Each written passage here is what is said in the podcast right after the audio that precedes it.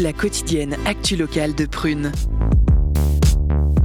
Du lundi au vendredi, de 18h à 19h.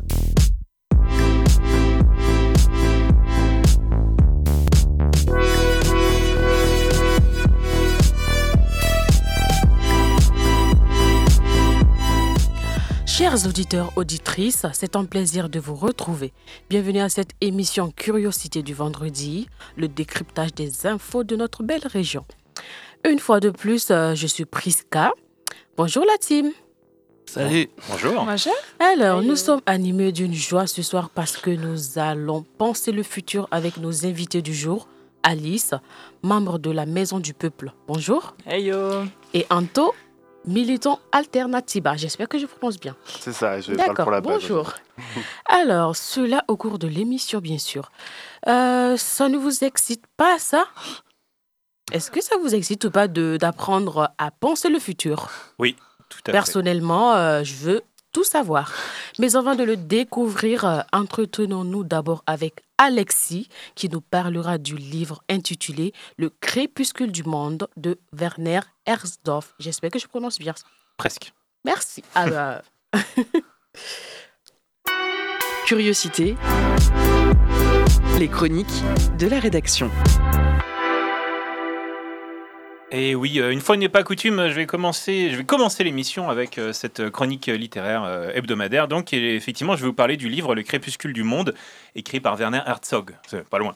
Euh, donc, il a écrit en, en 2021. euh, c'est un livre allemand, de, comme son auteur, euh, Das Dammern der Welt, donc qui est sorti en avril 2022 chez nous en France en, en traduction aux éditions Séguier, hein, qu'on salue et qu'on remercie. Alors, Le crépuscule du monde, c'est l'histoire euh, romancée euh, un petit peu, mais pas tant que ça aussi quand même.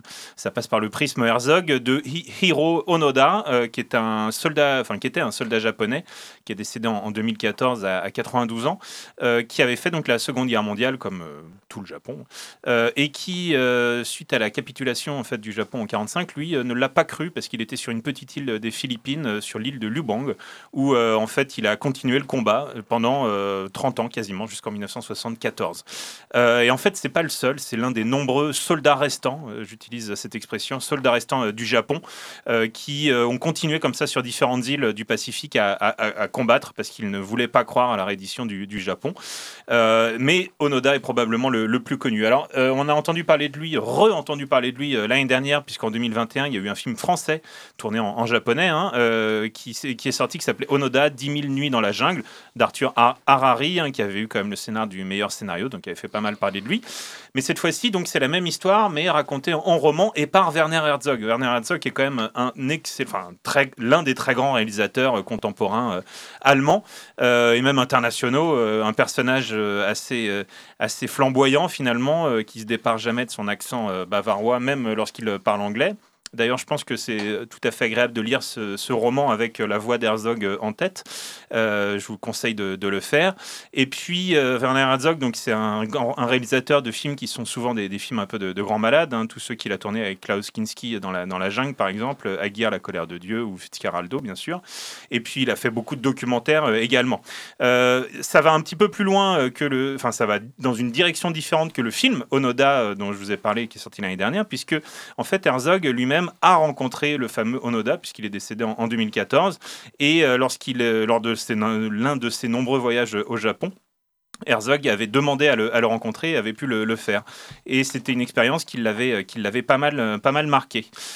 Et donc, tout l'intérêt de, ce roman, c'est que ça passe justement voilà, par ce prisme Herzog qui est surtout connu. Alors, je vous renvoie vraiment vers ces documentaires où il fait la narration lui-même, qui sont une narration assez excellente où il questionne toujours la, la- la place de l'homme face à la nature, une nature qui pour lui est toujours à la fois euh, impressionnante mais aussi très très dangereuse et euh, où euh, en fait le rêve finalement apparaît, apparaît très peu puisqu'il dit lui-même, ça fait partie de sa légende, Herzog, qu'il ne rêve jamais. Alors je me permets de vous lire un extrait parce que c'est très herzogien.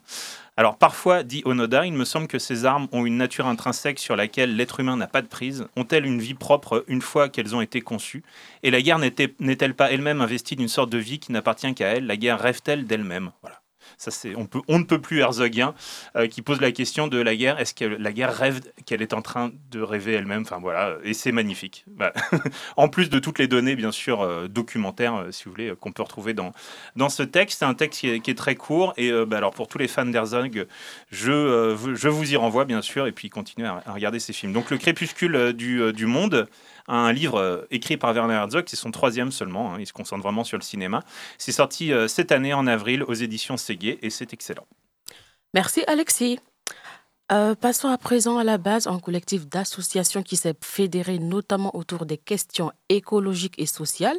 Pensez le futur, avec Clémence et ses invités, en l'occurrence euh, Alice et Anto. Curiosité. Pensez le futur.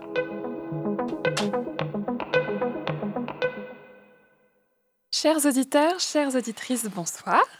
Ce soir, nous partons à la découverte d'un nouveau lieu de vie autogéré situé dans le quartier de Doulon, au rez-de-chaussée d'un bâtiment du parc du Brousset.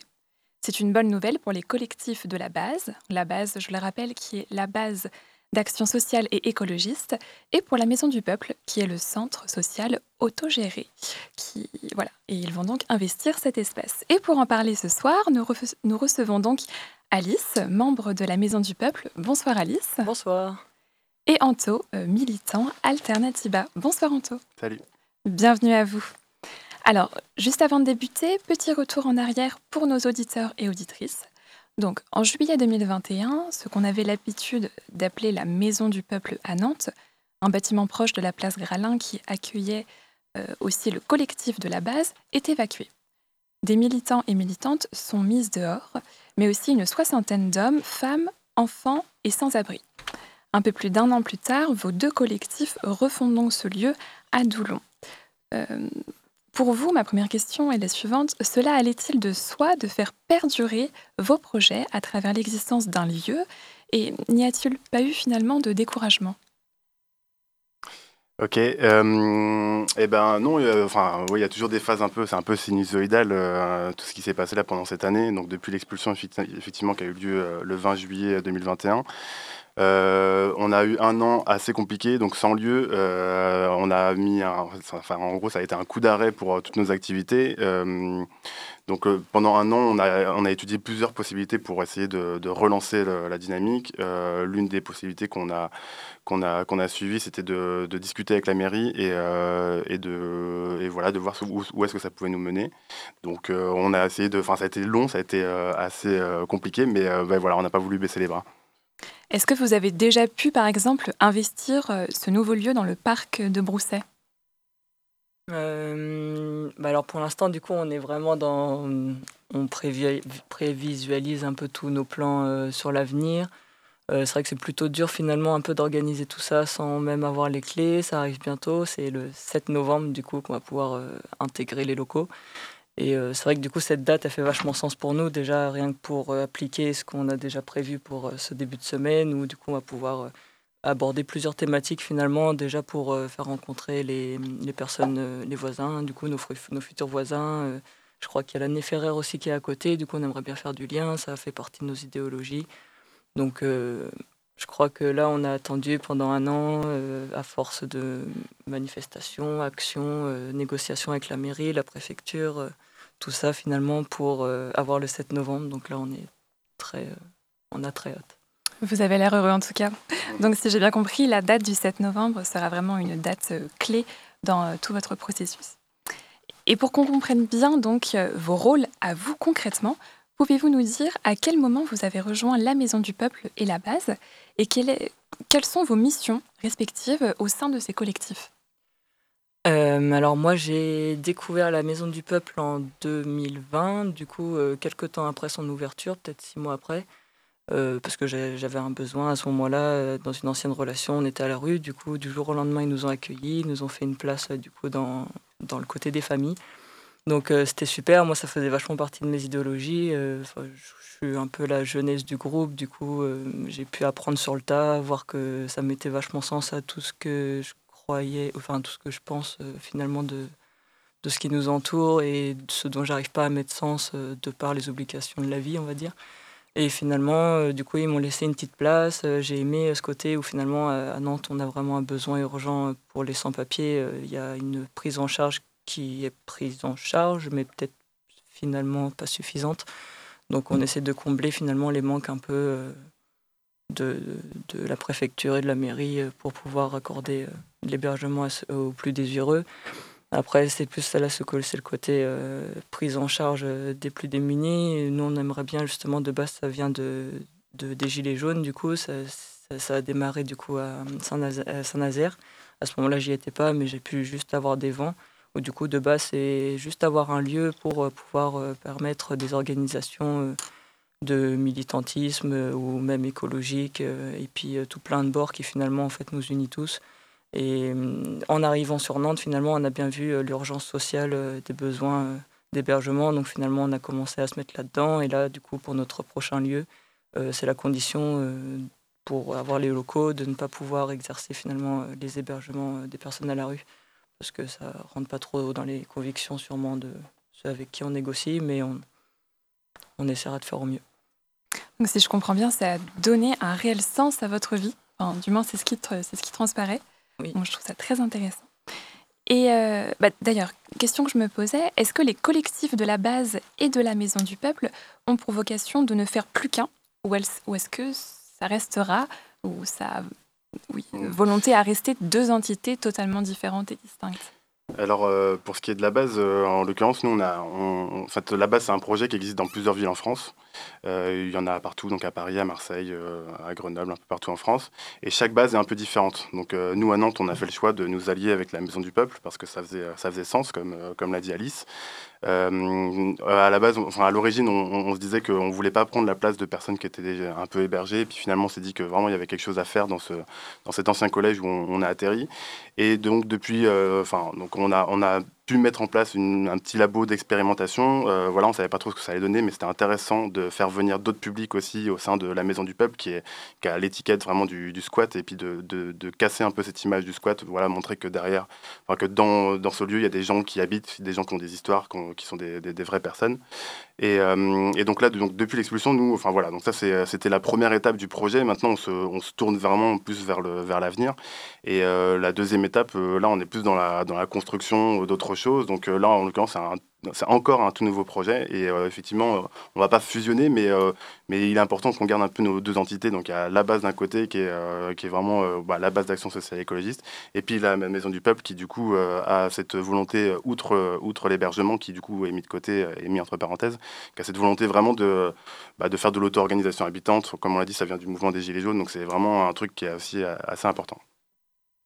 Et, l'installation dans un nouveau lieu entraîne forcément des changements ou du moins des bilans. Est-ce que vous voyez ce lieu comme l'occasion de concrétiser des projets ou du moins d'en créer de nouveaux? Ah oui, tout à fait. Euh, c'est vrai que du coup, euh, là, on était sans lieu et on a bien vu la difficulté.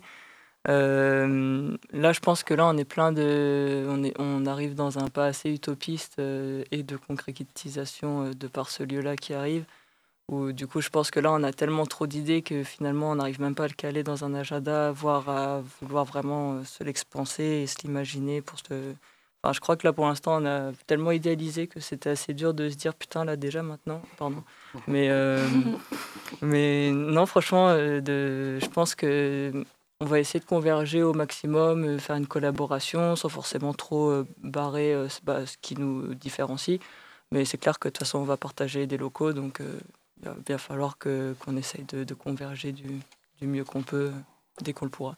Après, clairement, c'est pas les idées qui manquent. Hein. C'est euh, des idées, il y en a plein. En fait, les alternatives au, gros système qui, auquel on fait face, euh, dont on a envie de sortir un petit peu, elles sont nombreuses.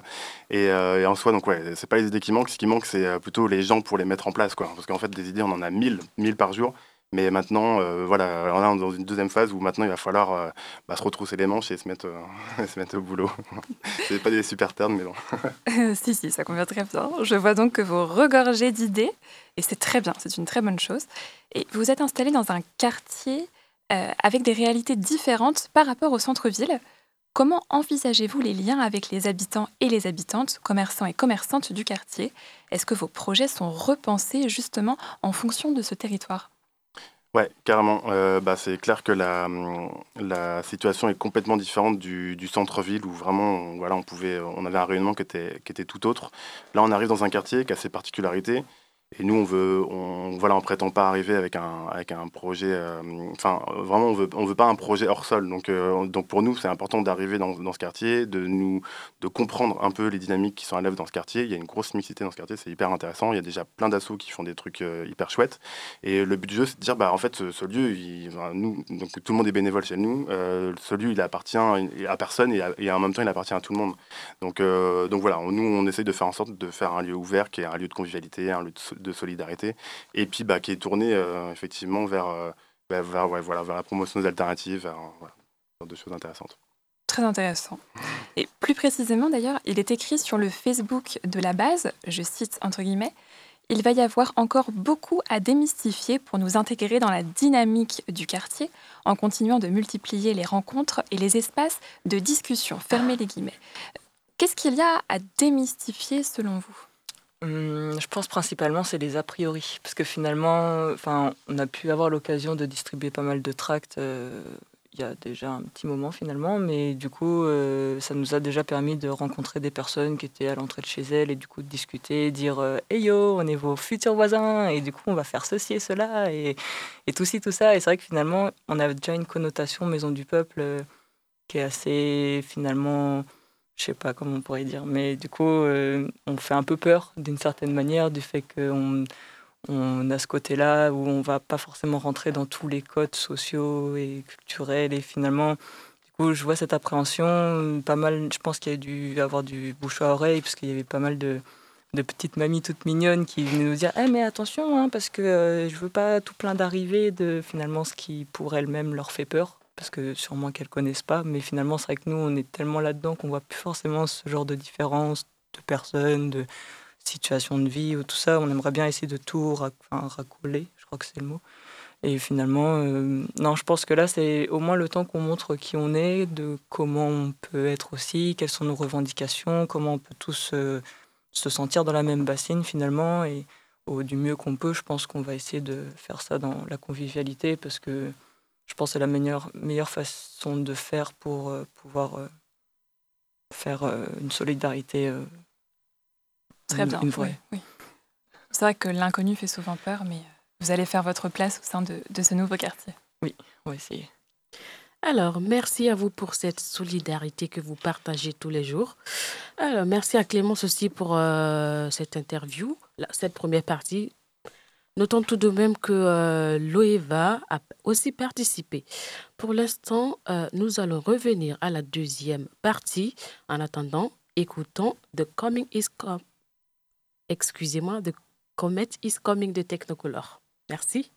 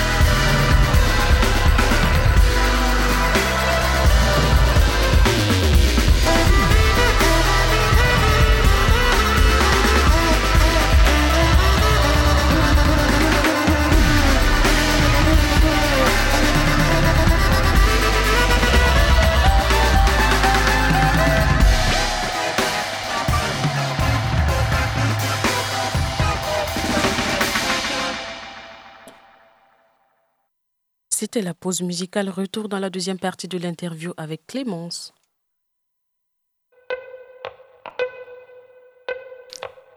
Curiosité. Pensez le futur.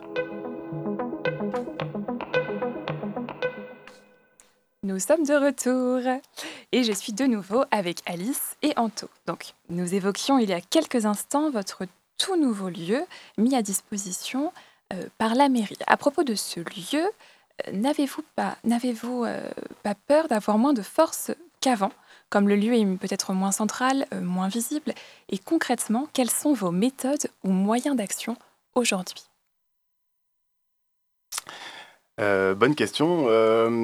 bah, c'est fluctuant en fait les forces vives. Hein. Comme je le disais tout à l'heure, en fait, on n'a pas de, enfin tout le monde est tout le monde est bénévole. On est dans un lieu, euh, on, on, porte un projet qui est qui est résolument non marchand. Voilà, on a on a rien à vendre dans ce, dans ce lieu.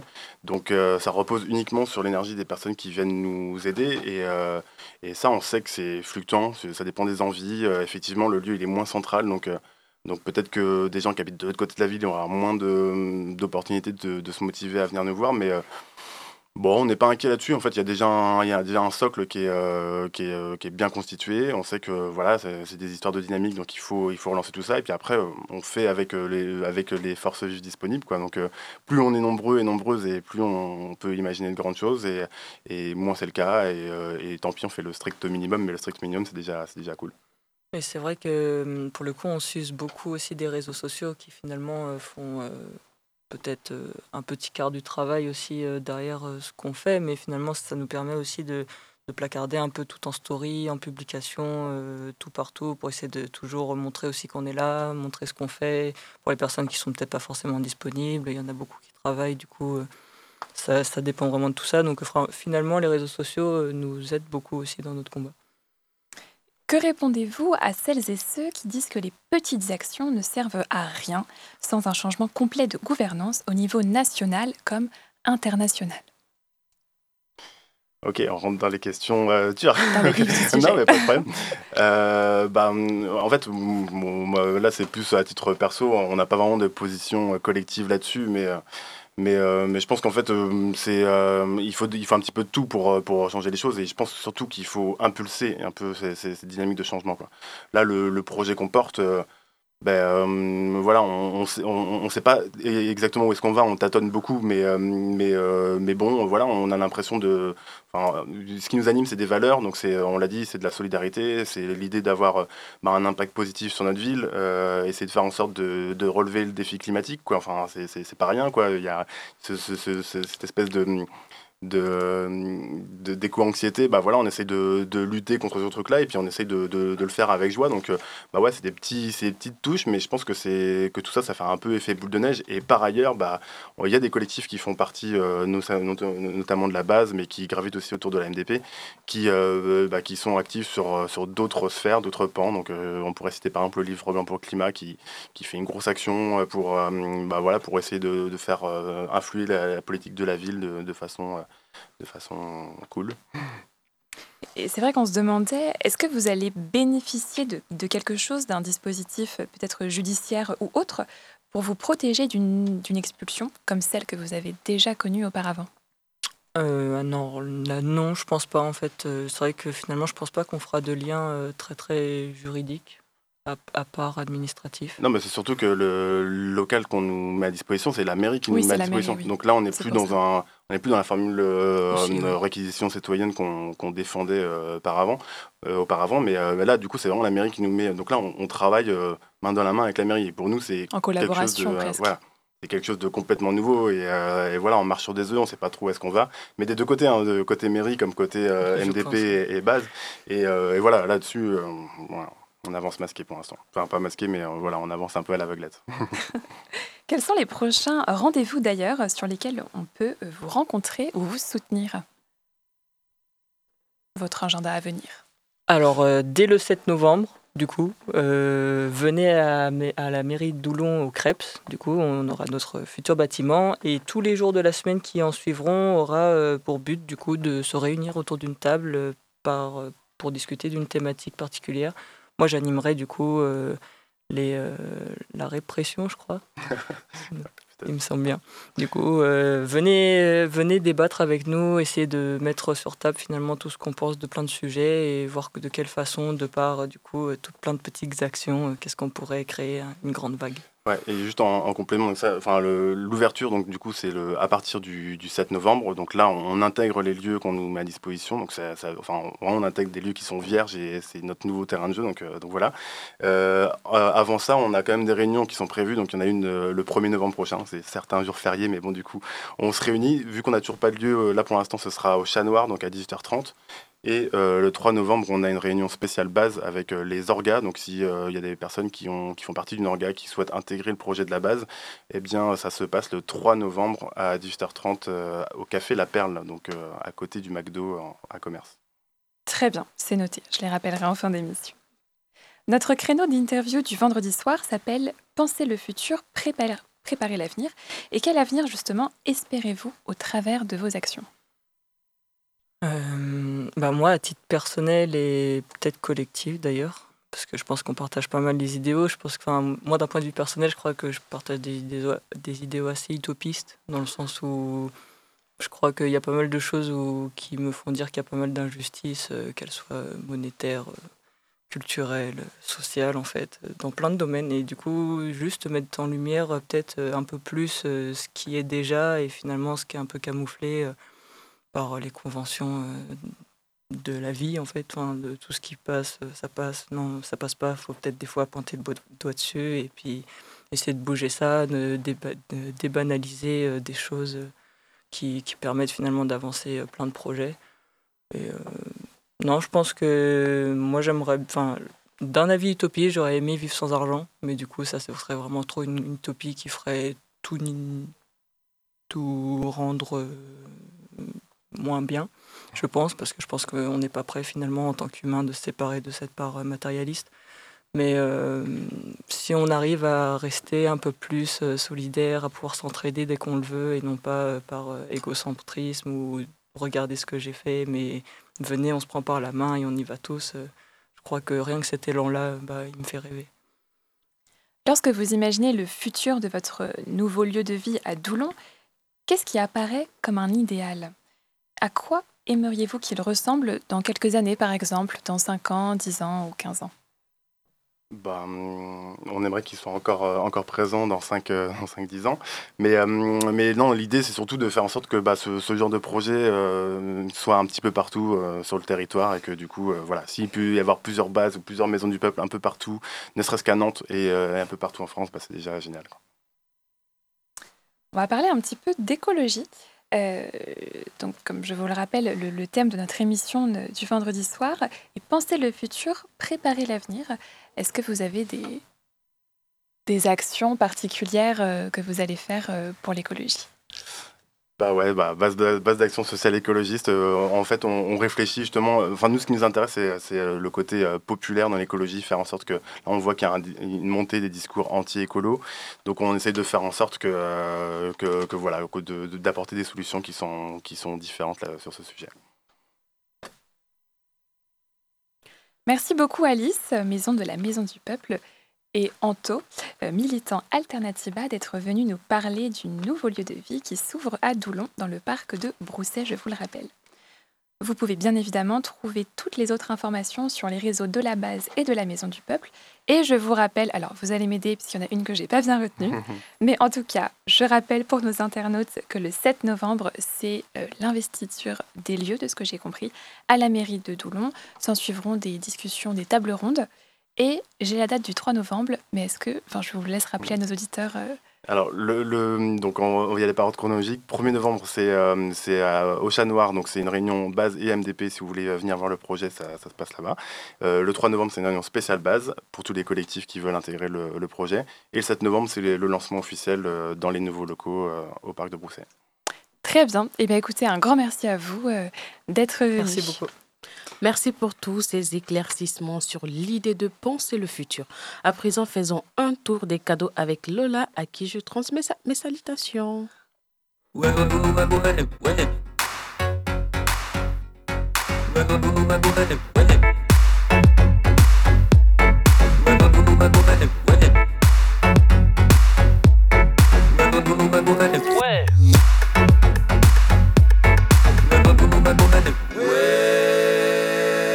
Cadeau.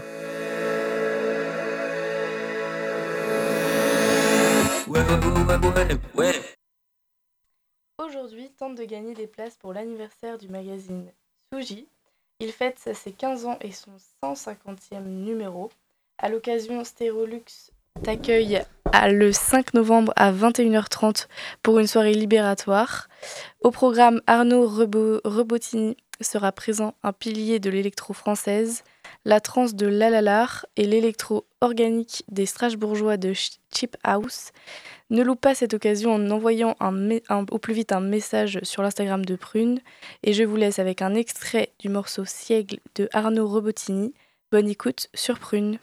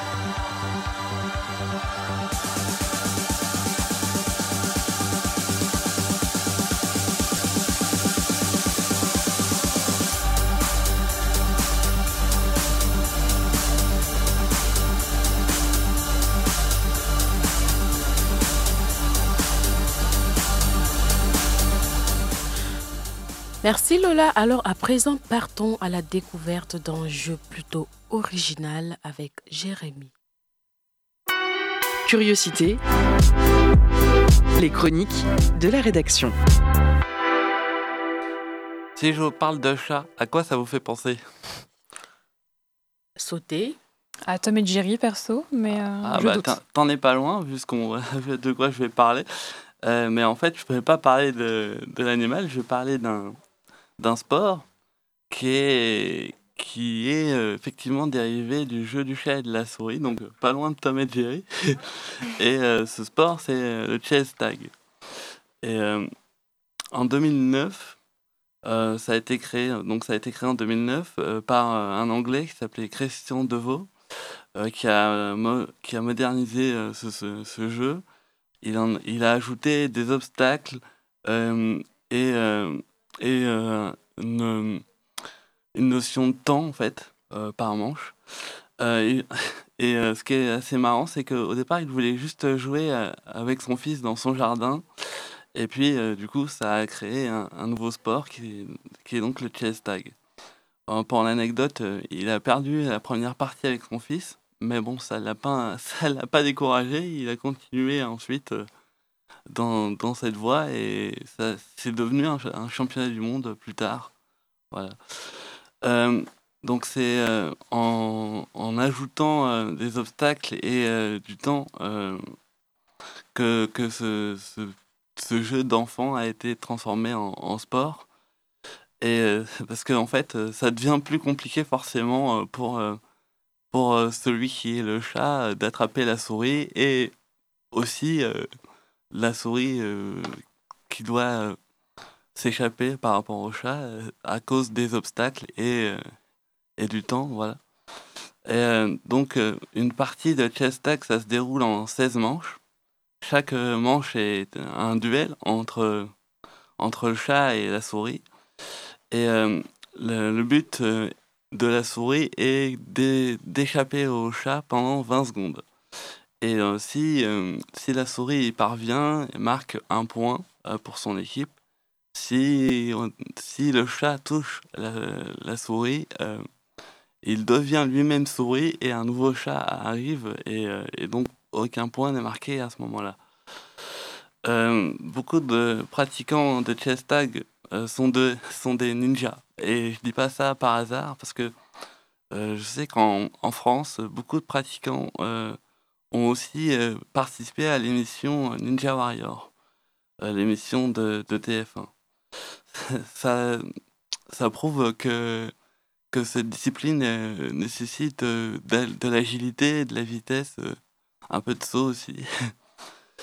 Euh, mais donc euh, c'est aussi un aussi un jeu universel euh, puisque euh, comme je disais il y avait un championnat du monde qui a été créé euh, en 2015 euh, et euh, il y a des équipes qui viennent de partout d'Angleterre d'Asie du Japon surtout d'Amérique du Sud et surtout de France du coup aussi pas mal de France et on vient pas pour faire de la figuration quand, on vient de France, puisque dès 2019, une équipe française a été championne du monde. Et euh, euh, lors de la dernière édition, une, équipe, une autre équipe est de- devenue, euh, est devenue deuxième, enfin vice-champion du monde.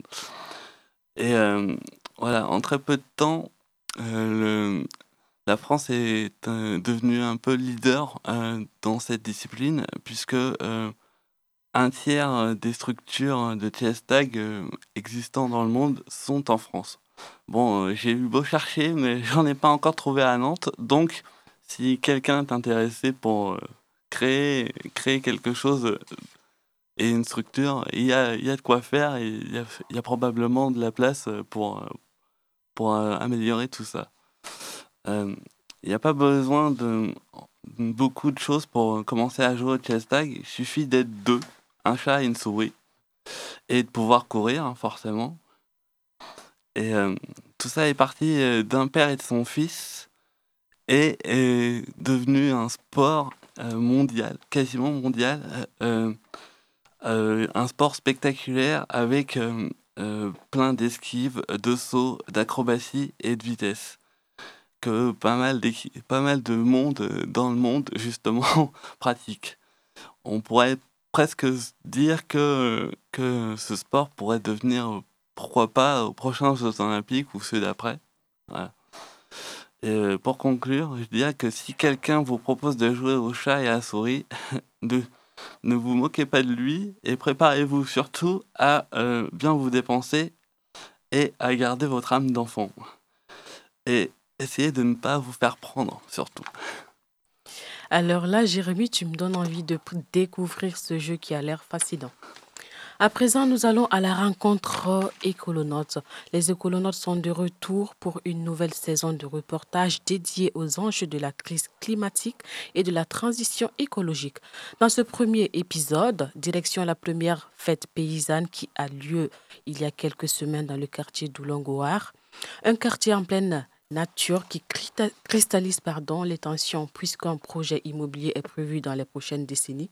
Immersion avec Lucie dans les écolotes. Curiosité reportage. Dans ce nouvel épisode des Écolonautes, découverte du quartier d'Oulongoar à l'occasion de la première fête paysanne organisée par l'association Les Bouillonnantes. Une fête paysanne pour se réapproprier les zones naturelles en pleine ville. Elle a eu lieu il y a quelques semaines avec pour objectif la sensibilisation du public aux enjeux de l'agriculture paysanne et de l'alimentation durable. Des fermes urbaines sont en effet déjà installées dans le quartier d'Oulon, dans une ZAC de plusieurs hectares où devraient voir le jour d'ici à 2035 de nouveaux logements. Cette fête paysanne a donc eu lieu au cœur de cette ZAC où des maraîchers, éleveurs, fédérations, associations étaient présents pour faire découvrir aux habitants leur travail agricole. Dans les écolonautes, rencontre avec Julien Bloin, il est urbaniste et cofondateur de la fête paysanne. Il revient sur ce lieu et les enjeux importants que cristallise ce projet de nouveaux quartiers.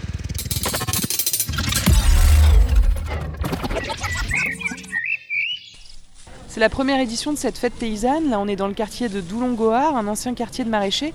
Est-ce que vous pouvez nous détailler son histoire? Qu'est-ce qu'il a de particulier, ce quartier? Et puis, en fait, euh, cette zone rurale, on peut le dire.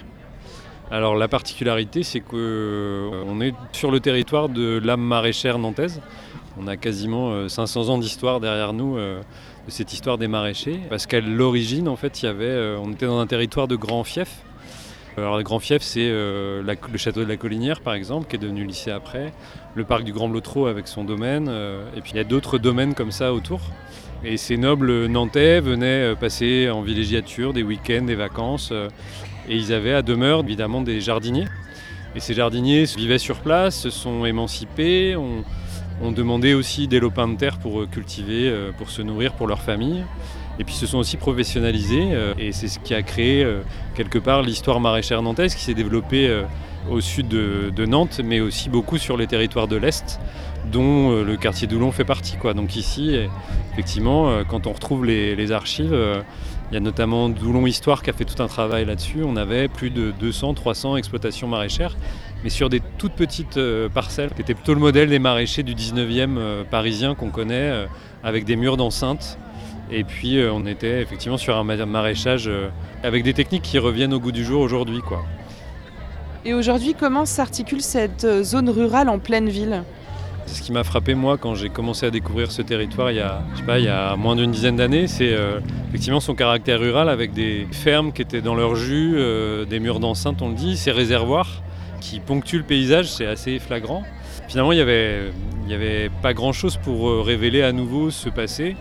Et puis l'idée aussi de se dire, euh, bah, c'est intéressant de penser, euh, est-ce qu'on pouvait imaginer faire un, nouveau quartier, une ville contemporaine, mais en intégrant cette problématique agricole et rurale?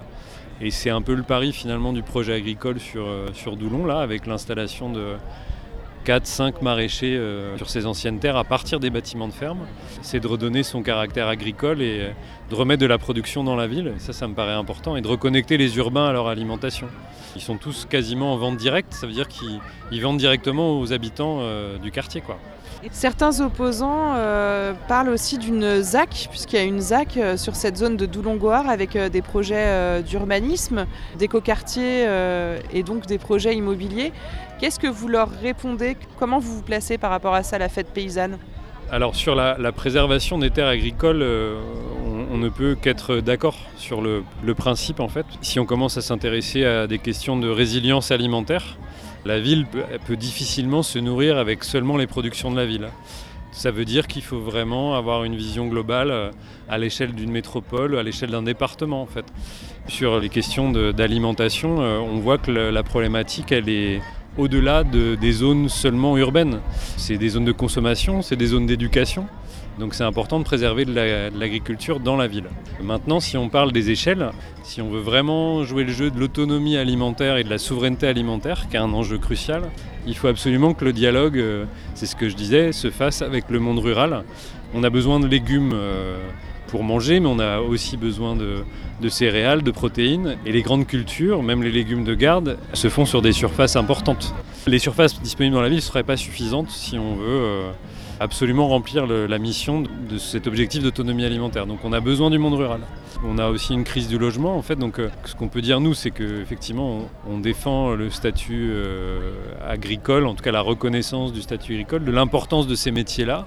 C'est essentiel euh, d'avoir des agriculteurs sur un territoire et, et d'avoir une production locale. Mais j'ai l'impression qu'on a aussi une crise du logement qui est conséquente, qu'il y a d'autres crises qui, qui nous guettent ou qui nous ont déjà agités ces derniers temps. Enfin voilà, le, Covid, le confinement nous a fait prendre conscience qu'il fallait s'interroger sur comment on s'alimentait sur un territoire.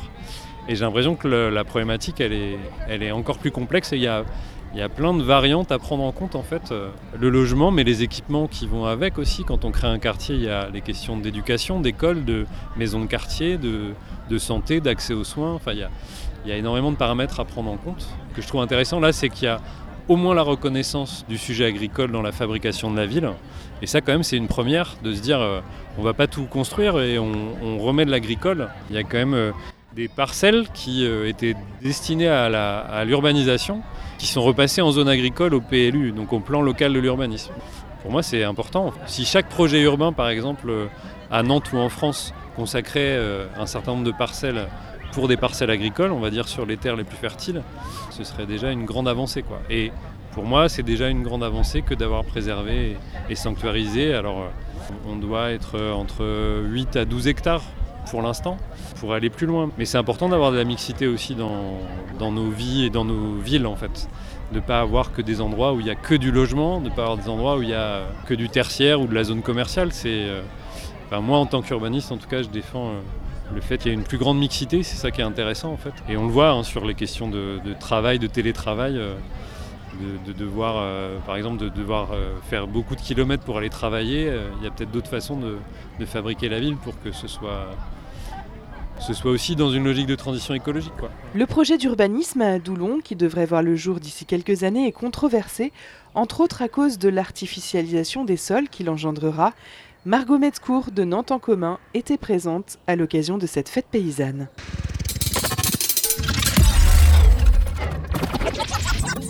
Il y a quelques semaines, c'était euh, la première fête paysanne dans le quartier euh, d'Oulon-Goard. Il y a une ZAC ici, un projet euh, d'éco-quartier. Est-ce que vous pouvez nous parler de, de ce que vous en pensez Pour vous, qu'est-ce que ça représente? Pour nous, euh, ce projet, c'est euh, l'artificialisation de 50 hectares de terres maraîchères. On s'apprête à détruire les dernières terres fertiles euh, de Nantes. C'est très bien. Autour de cette fête paysanne, il y a les fermes qui ont été installées et qui cultivent ou qui recultivent plutôt 9 hectares de terre. C'est une bonne chose, mais il ne faut pas que ces projets invisibilisent le fait que 50 autres hectares vont être détruits. Sur ce projet de ZAC, c'est un écoquartier qui va être créé. Il y aura aussi des fermes qui vont rester, les quatre euh, existantes. Pour vous, c'est donc pas suffisant Non, c'est clairement pas suffisant. Aujourd'hui, on est euh, en 2022 on sait tout ce que euh, l'activité humaine a produit comme dérèglement euh, climatique. Il y a un rapport du GIEC qui a été fait spécifiquement sur les pays de la Loire et qui lie l'artificialisation des terres avec les inondations, le fait qu'on va être en manque d'eau potable, les grandes chaleurs, etc. Donc aujourd'hui, on sait ce que ça veut dire que de continuer à artificialiser des sols, et en particulier à Nantes. On est aussi dans un des départements les plus bétonnés de France. La Loire-Atlantique, c'est 15% des surfaces qui sont artificialisées contre 9,3% en France. Et 9,3%, c'est déjà beaucoup trop. Donc en fait, on sait ce qu'on est en train de faire et nous, ce qu'on dit, c'est qu'on ne peut plus continuer à fermer les yeux sur l'artificialisation des sols à Nantes. Et donc si on doit construire des logements, construisons-les sur des zones déjà artificialisées. La campagne en pleine ville, vous l'aurez compris, c'est ce qu'on peut découvrir à quelques centaines de mètres de la place du Vieux-Doulon à l'est de Nantes. Et il y a quelques semaines, à cet endroit, a eu lieu la première fête paysanne au milieu de ces friches naturelles. Olivier Paraissant est trésorier de la Vache Nantaise, une association de valorisation et de préservation de cette race locale. Il était présent à la première fête paysanne sur la ZAC. Il nous décrit les lieux et les actions de la Vache Nantaise. Le quartier d'Oulongoar, c'est une, euh, c'est une ZAC, une zone d'aménagement concerté, qui représente à peu près 180 hectares. C'était une zone un petit peu délaissée de, Nantes encore, où on retrouve euh, beaucoup de friches. C'est une ancienne zone maraîchère, c'était le garde-manger euh, de la ville de Nantes, avec la proximité de la Loire et donc les sables qui étaient prélevés pour ameublir les sols, et puis le pompage aussi de, de l'eau dans la Loire, donc toutes les conditions étaient réunies pour, pour pouvoir cultiver des, légumes. Il y a aussi beaucoup de zones humides. C'est une zone historiquement euh, d'élevage aussi. C'était un combiné des deux. Aujourd'hui, on retrouve cette vocation euh, d'élevage, nous, avec notre projet de l'étable nantaise, de réintroduire de l'animal euh, domestique en ville et de reconnecter les urbains avec leur alimentation. Les événements qui se passent aujourd'hui hors de nos frontières euh, montrent bien l'importance de l'autonomie alimentaire. On prône euh, euh, cette, proximité, ce lien entre l'animal, l'alimentation, l'environnement, la santé aussi, savoir ce qu'on mange. C'est un tout, c'est une vision globale, c'est un, projet global. On part d'un animal, mais on, aborde toutes les thématiques. Au-delà de cette fête paysanne, vous intervenez, vous l'avez dit, sur le quartier d'Oulon-Goar, sur le long terme Aujourd'hui, euh, euh, le principe d'une ZAC, c'est d'être urbanisé à terme de toute façon. Donc là, c'est une ZAC qui sera finie de construire d'ici une trentaine d'années. Aujourd'hui, on pâture une quinzaine d'hectares. Dans, 5 ans, on ne peut pas savoir réellement combien on pâturera. On espère le plus longtemps possible. Ce pas les seules terres qui sont à pâturer sur la métropole. Aujourd'hui, les tables nantaises, là, le projet comporte en pratiquement 100 hectares sur Nantes. Ça va de, donc là sur Doulongoar, on en a sur, euh, sur sur Saint-Herblain, sur euh, Basse-Goulaine. on en a aussi à Saint-Léger-les-Vignes, prochainement sans doute à Saint-Aignan. Toutes les collectivités sont confrontées à la même problématique de, la perte de, leur agriculture. On a cette capacité avec le projet des tables nantaises de pouvoir préserver des terres nourricières aussi, en même temps que de vouloir euh, aider des jeunes à, à s'installer. Le principe de l'étable nantaise, c'est de pouvoir euh, former un vivier d'animaux que l'on puisse mettre à disposition des jeunes dès qu'ils ont le, feu vert de la banque pour pouvoir s'installer. C'est la difficulté qu'ont les jeunes qui veulent s'installer avec euh, des races locales, et quelles qu'elles soient, euh, la plupart du temps, c'est souvent les effectifs sont assez faibles et ça nécessite euh, un peu plus de temps pour pouvoir finaliser son, son, installation. Donc nous, on veut accélérer ce, ce processus en étant capable à terme de pouvoir fournir 10 ou 20 vaches à chaque éleveur qui souhaite s'installer. L'intégralité des écolonautes sont à retrouver en podcast, ainsi que ce nouvel épisode sur prune.net. Un détour par la Bretagne à la redécouverte de la marinière avec la chronique de Clémence. Curiosité, les chroniques de la rédaction.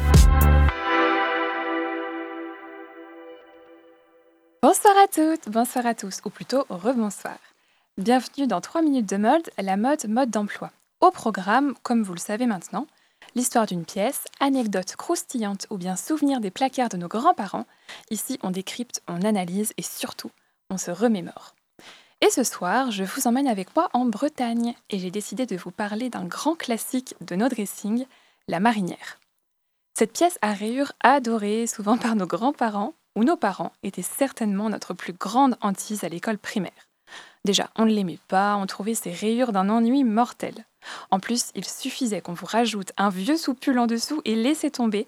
Ça nous collait toute la journée, on avait chaud, ça nous empêchait de jouer pendant les récréations. Et non, maman, je n'ai pas été traumatisée, promis. Et en grandissant, ce sont les goûts et les couleurs. Certains détestent toujours en porter, mais pour d'autres, c'est devenu une pièce classique du dressing féminin et masculin. Ramenée sur les podiums pendant les années 80, Jean-Paul Gaultier en fait sa marque de fabrique et sa ligne directrice créatrice pour le reste de ses collections.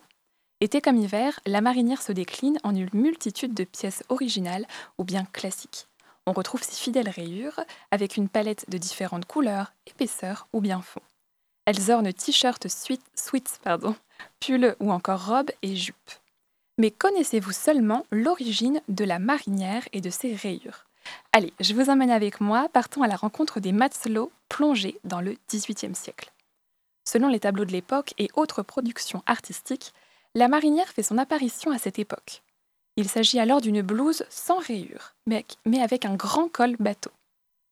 Ce que l'on appelle aujourd'hui la marinière est issu en fait du tricot rayé, utilisé comme sous-vêtement par les matelots d'équipage.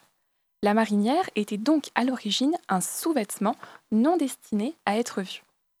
Il faudra attendre 1858 pour qu'un bulletin officiel de la marine introduise le tricot rayé bleu et blanc dans la liste des uniformes de matelots.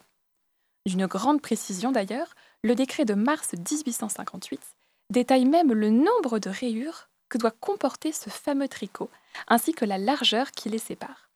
Ainsi, les tricots rayés doivent comporter, je cite, 21 raies blanches larges de 20 mm et 20 ou 21 raies bleues larges de 10 mm. Pour les manches, le tricot doit comporter 15 raies blanches et 14 ou 15 raies bleues. Cette approximation entre 14 et 15 rayures tient du fait que le vêtement ne dispose, ne dispose que d'une seule couture. Ainsi, lors des coupes, une rayure pouvait éventuellement être coupée. D'après la légende, les rayures permettaient de récupérer plus facilement un marin tombé à l'eau. Quant aux rayures, il s'agit d'une économie de teinture indigo, donc la teinture bleue utilisée pour ces marinières, à l'époque très onéreuse. La rayure était donc à l'origine une erreur, une économie de teinture. Et c'est Coco Chanel qui va lancer la mode de la marinière à partir de 1916. On fait donc un bond dans le temps. Il s'agit en fait de la blouse avec le col marin et non du tricot rayé. Cependant, elle n'en est pas à l'origine. D'autres créateurs, dès le 19e siècle, reprennent déjà le col marin. Gabrielle Chanel, très connu, va le vulgariser et le rendre plus fluide avec des matières beaucoup plus nobles. Elle utilisera notamment la soie. C'est un grand pari pour l'époque. En effet, Coco Chanel prend le parti de proposer aux femmes bourgeoises de porter un vêtement de travail qui, d'autant plus, est un vêtement de travail masculin. Et ça, c'est un véritable coup de maître. Mais Jean-Paul Gaultier fera encore mieux. En effet, lors de son premier défilé, le créateur propose déjà la marinière. En 1983, il en fait la pièce phare de sa collection Toy Boy, lui-même habillé en marinière à la fin de son défilé. La marinière restera sa marque de fabrique depuis, que l'on retrouvera même sur les flacons de parfum de sa marque. En 1990, Karl Lagerfeld est alors le directeur artistique de Chanel. Il retravaille également la marinière à son goût.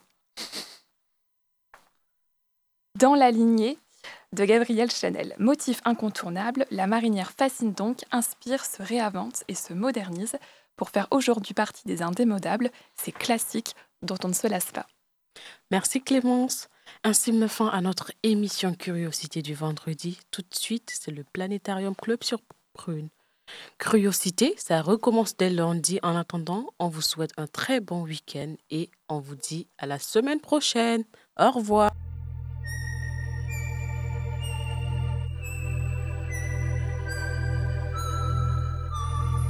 Curiosité. Du lundi au vendredi de 18h à 19h et en podcast sur prune.net.